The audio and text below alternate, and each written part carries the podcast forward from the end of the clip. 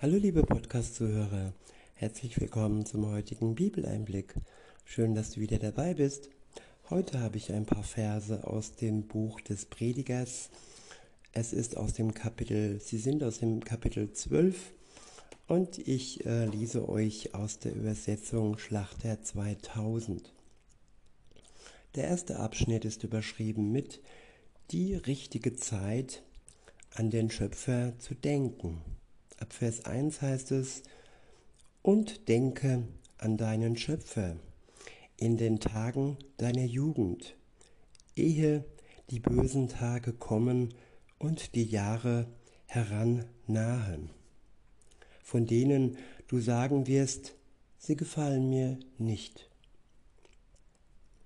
Ja, das ist das Problem und ja, man kann sagen, der Fehler vieler Menschen, dass sie in der Zeit ihrer Jugend ohne Gott leben, ihr Leben in Gänsefüßchen genießen und so lange, bis dann die bösen Tage kommen, wo eben die Wehwehchen anfangen und wo ja vielleicht alles nicht mehr so rund läuft, wie es am Anfang und in jungen Jahren gelaufen ist.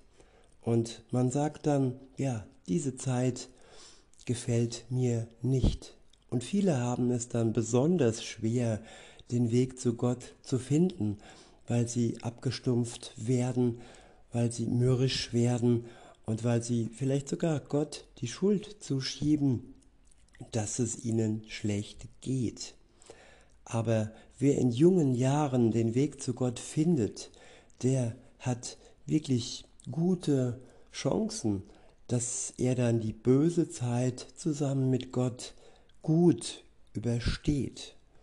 Und das ist das Wichtige, dass wir am Ende unseres Lebens mit Gott zusammen in das ewige Reich, in das Himmelreich mit Jesus gehen.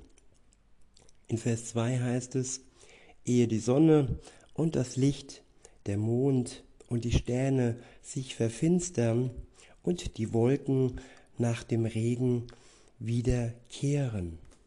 Zu der Zeit, wenn die Hüter des Hauses zittern und die Starken sich krümmen und die Müllerinnen aufhören zu arbeiten, weil sie zu wenig geworden sind und wenn trübe werden, die aus dem Fenster schauen. Wenn die Türen zur Straße hin geschlossen werden und das Klappern der Mühle leiser wird. Wenn man aufsteht beim Vogelgezwitscher und gedämpft werden die Töchter des Gesangs. Wenn man sich auch vor jeder Anhöhe fürchtet und Schrecknisse auf dem Weg sieht, wenn der Mandelbaum blüht und die Heuschrecken sich mühsam, fortsch mühsam fortschleppt und die Kaper versagt. Denn der Mensch geht in sein ewiges Haus und die Trauernden gehen auf der Gasse umher. Ja, in sein ewiges Haus. Er hat das Wohnrecht sozusagen, die Entscheidung, die freie Entscheidung, wo er denn ewiglich äh, wohnen möchte. Ewiglich in Glückseligkeit zusammen mit Jesus bei seinem Vater im Himmel oder in der ewigen Verdammnis für alle die, die sich nicht für Jesus entscheiden zu Lebzeiten und wie gesagt, am besten in den Zeiten der Jugend, da wo das Leben noch annehmbarer ist, wie dann in der Zeit, in der bösen Zeit. Weiter heißt es, ich wiederhole Vers 5 und, äh, und fahre fort, wenn man sich auch vor jeder Anhöhe fürchtet und Schrecknisse auf dem Weg sieht, wenn der Mandelbaum blüht und die Heuschrecke sich mühsam fortschleppt und die Kaper versagt. Denn der Mensch geht in sein ewiges Haus, und die Trauernden gehen auf der Gasse umher, ehe die silberne Schnur zerreißt und die goldene Schale zerspringt und der Krug an der Quelle zerbricht und das Schöpfrad zerbrochen in den Brunnen stürzt und der Staub wieder zur Erde zurückkehrt, wie er gewesen ist, und der Geist zurückkehrt zu Gott, der ihn gegeben hat. Ja, zurückkehren zu Gott, der uns den Geist und das Leben gegeben hat. Das ist eine Gewissheit, die man haben kann, wenn man fest im Glauben an Jesus Christus steht. In Vers 8 heißt es, O Nichtigkeit der Nichtigkeiten, spricht der Prediger, alles ist nichtig.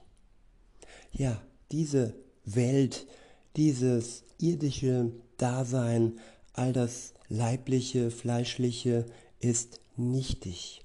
Es wird ein Ende haben und alleine nur das ewige Reich, das himmlische Reich ist ewiglich und wenn wir zur Gemeinde, zur Familie Gottes gehören, dann haben wir Eintritt ins himmlische Reich durch die Tat Jesu Christu, Christus für uns am Kreuz, dass er für uns gestorben ist, für unsere Schuld.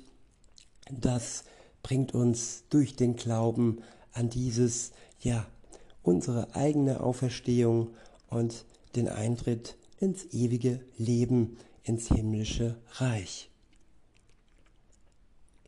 Der nächste Abschnitt ist überschrieben mit die Summe der Wahrheit, Gottesfurcht und Gehorsam. In Vers 9 heißt es, und über das hinaus, dass der Prediger weise war, lehrte er auch das Volk Erkenntnis und erwog und erforschte und verfasste viele Sprüche. Der Prediger suchte gefällige Worte zu finden und die Worte der Wahrheit richtig aufzuzeichnen. Die Worte der Weisen sind wie Treiberstacheln und wie eingeschlagene Nägel. Die gesammelten Aussprüche, sie sind von einem einzigen Hirten gegeben.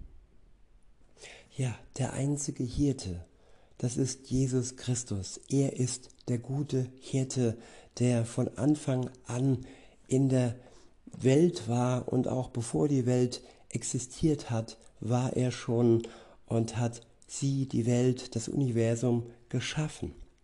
Und so auch jede Weisheit, die der Prediger in seinen Sprüchen und so weiter aufgeschrieben hat.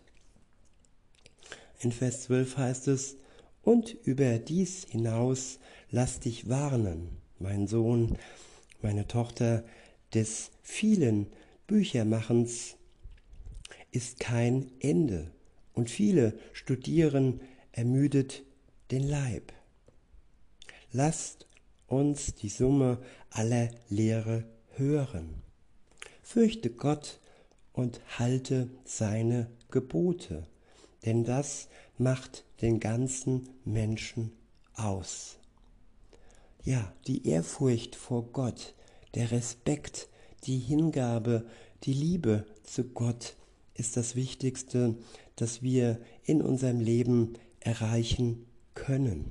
Es ist ja eine Entscheidung, dass wir ihm seinem Wort, seinem Geist Glauben schenken und er uns dann belohnt mit dem ewigen Leben. Und nur das macht den ganzen Menschen aus. Nicht nur Karriere, wer sich nur an Karriere, an Geld, an Macht klammert, dann klammert er sich an Nichtigkeiten. In Vers 14 heißt es, denn Gott wird jedes Werk vor ein Gericht bringen, samt allem Verborgenen, es sei gut oder böse. Ja, wir sind imstande, durch Gott selbst, durch seinen Geist, der seine Liebe in uns ausgießt, für gute Werke. Er befähigt uns, unser Leben gut werden zu lassen und auch das, was wir tun, was wir anderen antun. Und das wird am Ende, ja, gerichtet werden. Und all die bösen Werke, die nicht, ja, in die Reue und in die Vergebung Gottes gebracht werden, werden zur Gerechtigkeit geführt werden. In diesem Sinne, liebe Zuhörer, wünsche ich euch noch einen schönen Tag und sage bis denne.